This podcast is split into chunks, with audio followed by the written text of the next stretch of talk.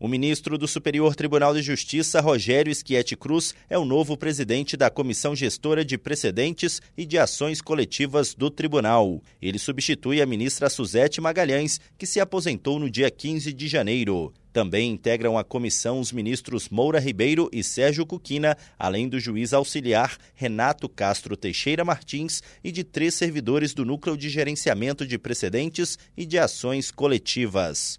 A comissão tem o objetivo de coordenar, no âmbito do tribunal, os procedimentos administrativos relacionados ao julgamento de recursos repetitivos, incidentes de assunção de competência e pedidos de suspensão em incidentes de resolução de demandas repetitivas, além de monitorar e sistematizar as informações relativas ao julgamento das ações coletivas. Do Superior Tribunal de Justiça, Tiago Gomide.